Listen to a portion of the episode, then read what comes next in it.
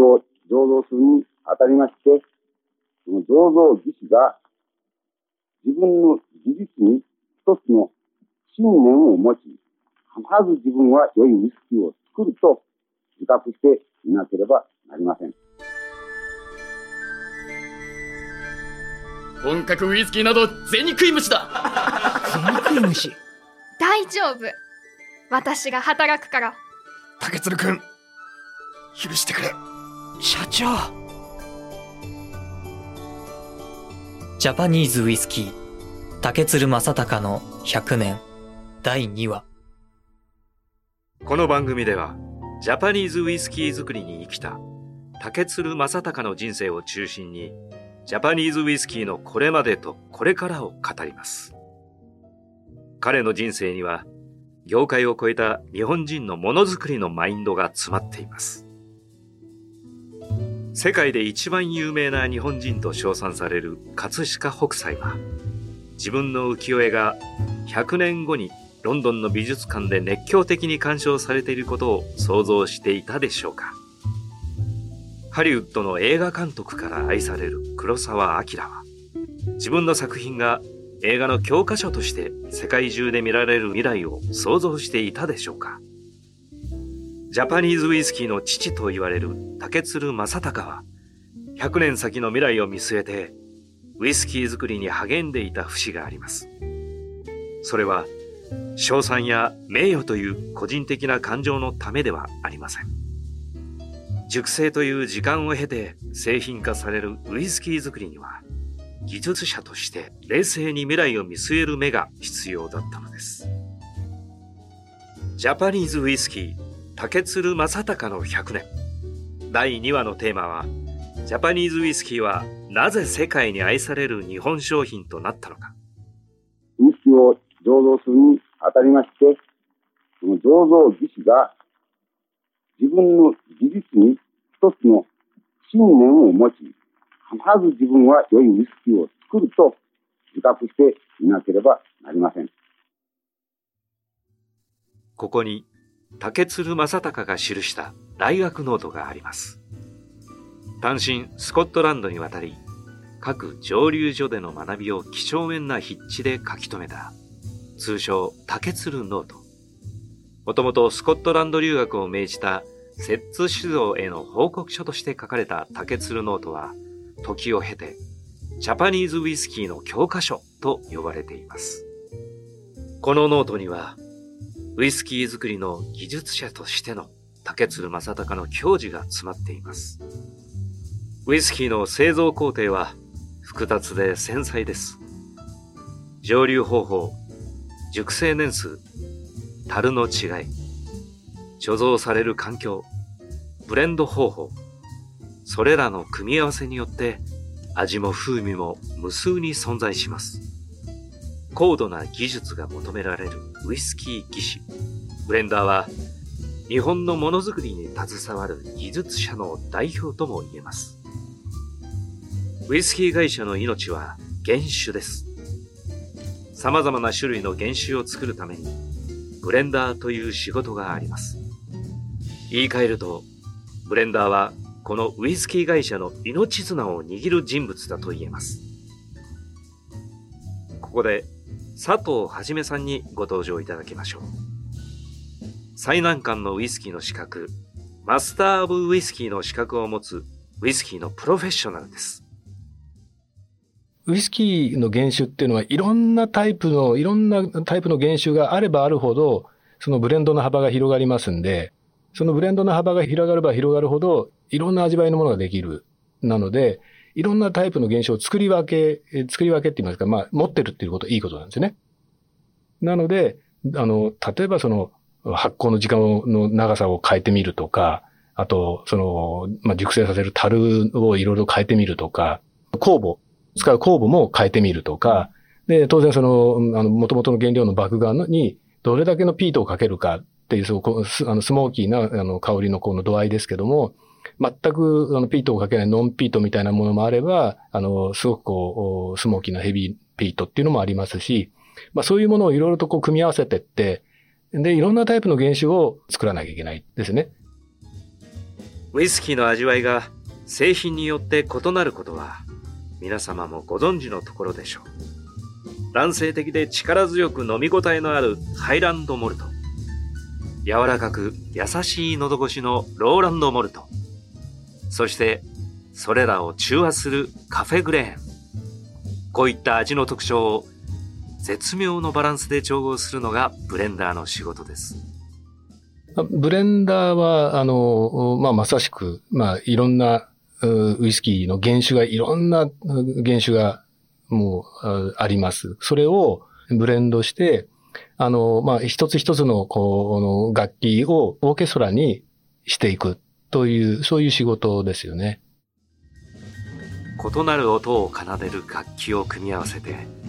オーケストラとして一つのメロディーを奏でるのがブレンダーという仕事なんですね。あの、それからブレンダーっていうのは僕は非常に難しいと思うんですけど、ブレンドとミックスっていうのは全く別物で、ただ、いろんなものを混ぜれば、あの、いいっていうもんじゃなくて、30種類を組み合わせて、それが単純に30になっただけじゃ全然ダメなんですね。30種類組み合わせたものが、もう1000ぐらいの、そういうものにならないとダメなわけで、ブレンドっていうのはやっぱり訓練が必要だと僕はずっと思うんですね。なんか一滴、あの、加えるだけで、ガーッと変わっちゃう。まあ、そのぐらいこう微妙なもんで、本当に 0. 何ミリの世界で、あの、味って変わってくるらしいので。世界で評価されているジャパニーズウイスキー。その評価のポイントは、繊細さにあります。そして、このジャパニーズウイスキーの繊細さは、これまでの歴代のブレンダーが一つ一つ積み上げてきたブレンディング技術そのものだと言えるでしょう。ウイスキーを醸造するにあたりまして、その醸造技師が自分の技術に一つの信念を持ち、必ず自分は良いウイスキーを作ると自覚していなければなりません。もちろん、この信念を売るまでには、多年の研究と経験と努力とを要するということは申すまでもないことであります。技術者としての竹鶴正隆を物語るもう一つのエピソードがあります。それは佐藤氏が発掘した幻の江別計画書です。昭和2年、1927年に正隆が北海道江別市に蒸留所を作る計画を立てていたことが明らかになったのです。佐藤氏はウイスキーアンバサダーという役職を得て日課の歴史を調べる中でこの計画の存在を知りましたしかし何のために正隆の心情を裏付けるような資料はなかなか見つかりません。資料はないんだったらば、まあ自分でできる限り調べてみようかなと思って、あの、実際に江別に行ったり、あの、同立図書館行ったり、あの、実際に江別の駅前をあの、ぐるぐるぐるぐる、あの、歩いて回って、で、古そうな、あの、お寺とか、あの、昭和の初めにに開業したっていう、あの、旅館が駅前にあるんですけど、まあ、そこに行って、あの、そこのおかみさんに、この辺でウイスキー工場を作る計画ってご存知ないですかね？って聞いたりね。そのように足で稼いだ情報をもとに、佐藤氏は、江別計画書を論文にまとめ、マスター・オブ・ウイスキーの一次試験に提出しました。この論文によって佐藤氏は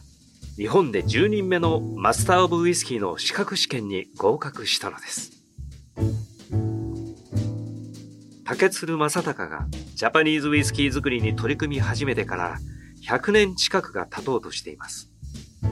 今、ジャパニーズウイスキーは本場スコットランド人もうなる世界標準の味となりました。無色透明の原種が熟成を重ねて琥珀色の美酒になる過程は、星雲の志を抱いた青年の夢物語とも重なります。摂津酒造、会議室、正隆28歳。ウイスキーは贅肉い虫だぶしつけに投げられたその言葉が、正隆の心を締め付けました。大正9年、1920年の年末、スコットランドから2年ぶりに帰国した政孝は、大阪、帝塚山でリタと共に新婚生活を送りながら、自分を取り巻く社会があまりにも大きく変わっていることに驚きました。政孝はスコットランドで得た知見を竹鶴ノートにまとめ、本格ウイスキー作りの計画書を摂津酒造の重役に提出しました。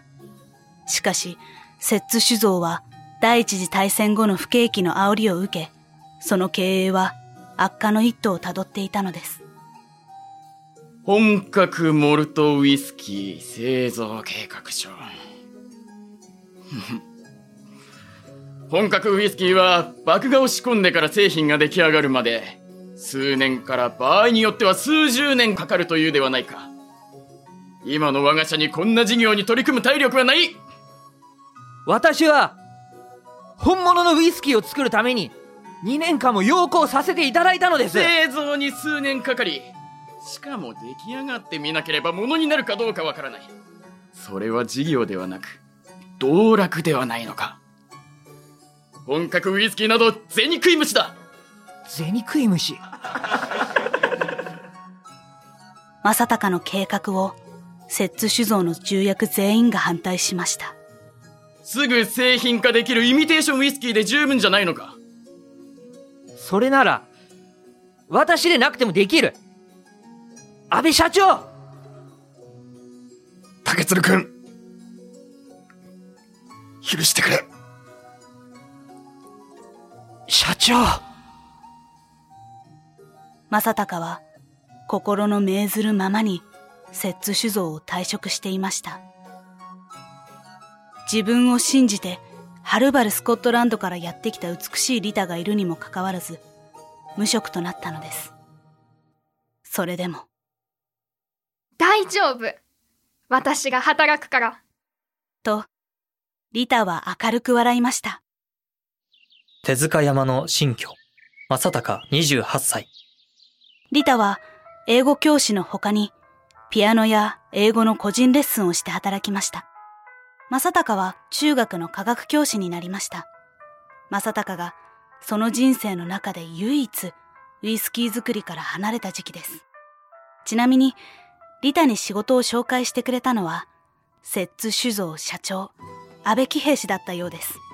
摂津酒造を退社してもなお安倍氏は正隆という人物を信じ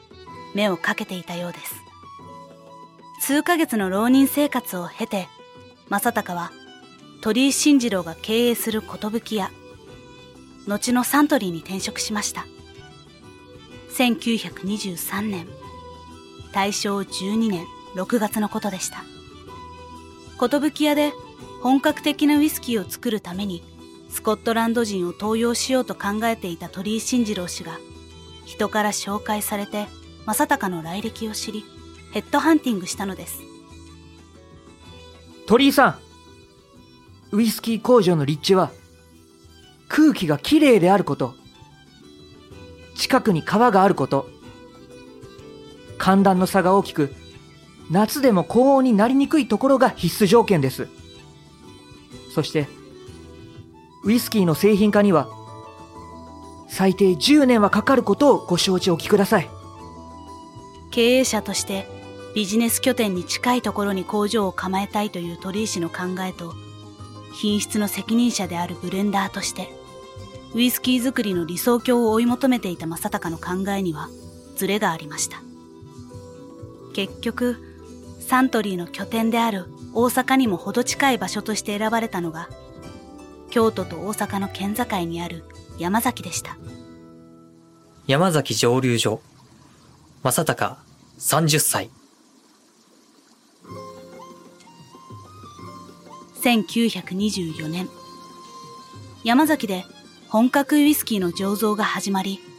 正隆はブレンダーとして、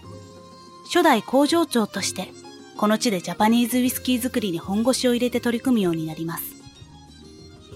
正隆の報酬は10年契約で年俸4000円。今からおよそ100年前、大正末期の大卒サラリーマンの年俸は600円程度でしたから、正隆がいかに破格の報酬だったのかがわかります。見方を変えると、寿屋がどれだけジャパニーズウイスキーに期待をかけていたのかがわかります。正隆は当時、日本では誰も見たことのない蒸留所作りに奔走しました。工場ができた後は、働き手の確保にも奔走します。ふるさとの広島から日本酒作りのプロ、杜氏を呼んで、ポットスチルなど英語の機械の名前を教えるところから指導しました。正隆は男山八幡宮から山崎工場を見下ろしました。10年契約で寿屋と契約した正隆は、まだ、ウイスキーは銭食い虫だという言葉は忘れていませんでした。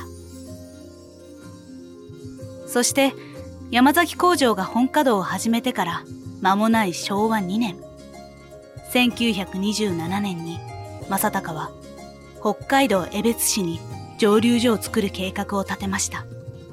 それはなぜでしょう？なんであの時期にその江別っていうところにもう候補地、工場計画は、はここに決めたって書いてあって、でさらにそれってあの、もうものすごい細かく、あの、計画書を書いてるんですよ。で、まだその時って、あの、まあ、1927年っていうのは、その山崎、まあ、寿屋さんに入って4年目ですし、あの、山崎の工場が、まあ、あの、創業を開始して3年経たないぐらいの時なんですよね。で、なんでこの時期なのかなというのがすごい疑問で、これはもっとずっと後でしたら、あの、最初から10年間は働いてあのくれっていうことで寿屋さんに入ってますんで、それがもう10年に近づいた頃に書かれたんだったらば、まあこれはもういずれ独立する時のためにいろいろ書いたんだろうと思うんですけど、まだ7年もある時に、そういうのを何の目的で書いたのかっていうことがもうすごくこう疑問で、それをなんとか解明したいなと思って調べたんですけど、資料はない。その謎を解く鍵は、寿屋で初めて出来上がったウイスキーの原酒の品質にありました。原酒の死因、正隆31歳。どうですか？うん。君、飲んでみたまえ。これは？難しいものなんだな。ウイスキー作りというのは？原因は分かっております。ウイスキーはフードが作るんです。やはりもう少し寒冷地じゃないと無理なんだ。何を今更？それならせめてもう一度スコットランドに行かせてくれませんか？君は何を言ってるのかね？あの、寿屋さんで最初にウイスキーを作り始めた時のその出来上がった原種っていうのがどうだったかっていうと、これはあの、まあ、いろんな本、これはいろんな本に書かれてるんですけども、あの、必ずしも評価が高くない。っていうか、うん、評価高くないっていうか、あ評価が低いんですよ。それで、まあ、ご、あの、本人もですね、あの、まあ、自分でその、レポート、あの、竹鶴ノートに、えー、っていう、あの、報告書レポートを出してますけども、その自分のノートを見た、見てもわからないことが多くて、試行錯誤の連続だったってご自分でも言ってるぐらいなんで、おそらく、まあ勉強して帰ってきて作り始めたはいいけども、なかなか、あの、後でそのレポートを読み直しても、あれこれどうだったんだろうとか、なかなか、あの、わかんないことが多いし、さらに、実際出来上がったものも、あれちょっと違うなっていうような感じだったんじゃないかと思うんですよね。で、あの、翌年もう一回行ってるんですよ。山崎竣工してから、翌年25年の6月から12月までもう一回スコットランドに行ってるんですよ。で、それって何しに行ったのかっていうことなんですけども、もうおそらくそれは間違いなく、あの、なかなかうまくできないから、もう一回勉強しに行ってるんだと思うんですね。そんな生みの苦しみの中で、正隆がたどり着いた一つの結論が、ウイスキーはフードが作るという考え方でした。いろいろとあの原因を潰してた中で、違うのはもうこれは気候だけだと。で、それだったらば、やっぱりその、スコットなどにいた気候の北海道に工場を作れば、必ず絶対スコッチ、スコットランドとあのスコ同じような原種ができるはずだと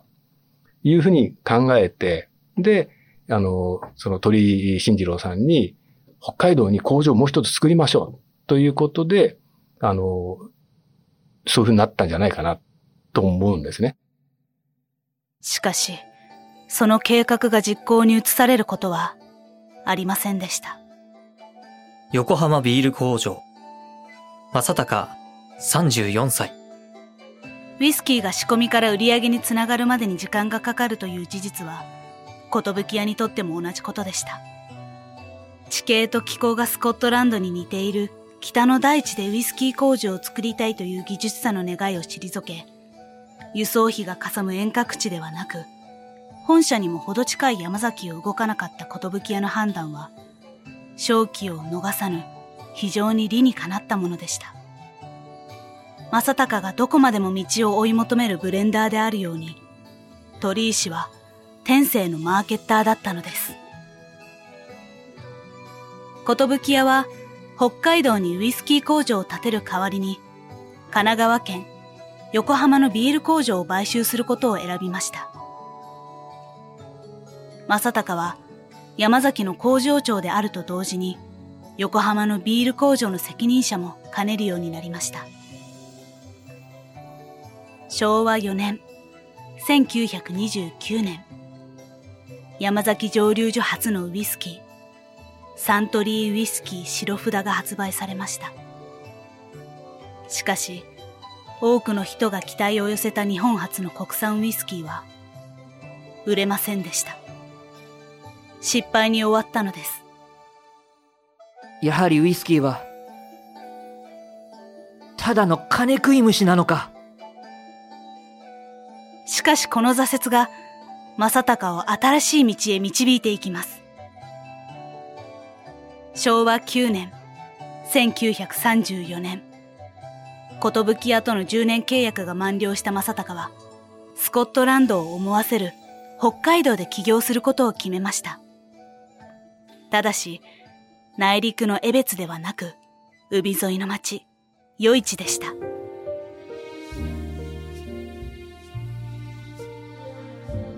その年、正隆は40歳になろうとしていました。正隆は、当時日本では誰も見たことのないウイスキー蒸留所作りに奔走し、その後、いよいよ自分の考えるジャパニーズウイスキー作りに取り掛かります。ここからは、再び竹鶴正隆のお孫さん、竹鶴幸太郎さんにお話を伺いましょう。まず、鳥居慎次郎氏が率いる寿や、後のサントリー時代の正隆について、どのようにお考えですか？鳥居氏は、京都と大阪の県境にある山崎に蒸留所を建て、その間、正隆は、北海道江別への移転計画書を提案したということなのですが、この違いはどこから来るのでしょうか？うん、あの、要するにですね、その、寿やサントリーさんにいた頃は、やっぱりあの、鳥居さんが、えー、雇い主で、うちの祖父は、あの、一技師でしたんで、まあ、ウイスキーの製造は任せられたけど、まあ、売ることは鳥居さんが考えてたわけですよね。えー、で、まあ、やっぱり鳥居さんは、あの、証券が近いえー、それから工場もすぐ見て見に来てくれると、えいう、こう、利便を取ったと思うんですよね。で、それはあの、僕からすると、その、それが正しいですね。理屈からするとね。あの、経営者としては、判断としては、それが正しいと思います。ビジネスとしてのウイスキー作りを推し進めた鳥居氏に対して、正隆は全く別の視点からウイスキー作りに取り組んでいたようです。で、正隆は自分でこう修行してきたそのものを伝えようとしたんだと思うんですよね。だからやっぱりスコットランドというところで、えー、ウイスキーが作られて、なんでそうなるかっていうのは、まあそこで作られたからだというのが一つの理由だったと思うんですよ。だからまあ、やっぱり限りなくスコットランドに近いということをこう彼は絶望したわけですよね。もしかしたらカラフトでもよかったのかもしれないんですけれど、えー、まあ北海道になったと。幸太郎氏は北海道余市で生まれました。余市は千歳空港から車で2時間、積丹半島の入り口にある海沿いの町。寿屋を退社した正隆が、大日本果樹、後の日課ウイスキー株式会社を立ち上げた場所です。ウイスキー作りに最適な風土を探し求めた正隆は、北海道にその理想郷を見出しました。寿屋時代の江別への工場移転計画を経て、独立にあたり、江別より西へ移動した海沿いの町、余市へ、その拠点を定めたのです。正隆とリタにとって、余市は思い出の地、スコットランドの風土と重なりました。ことに、シャコタンブルーとも称えられる、瑠璃色の雄大な海からの風が入るところに魅了されたといいます。北の大地で、いよいよ自分のジャパニーズウイスキー作りに取り掛かることになった正隆は、どのような逆風が吹いても、正隆のウイスキー作りに対する心情が揺らぐことはありませんでした。孝太郎氏は、当時正隆が好きだった歌を覚えていました。それは、雪の降る街を、息吹と共に込み上げてくる雪の降る街を、誰にもわからぬ我が心。この虚しさをいつの日か祈らん。新しき光降る鐘の音。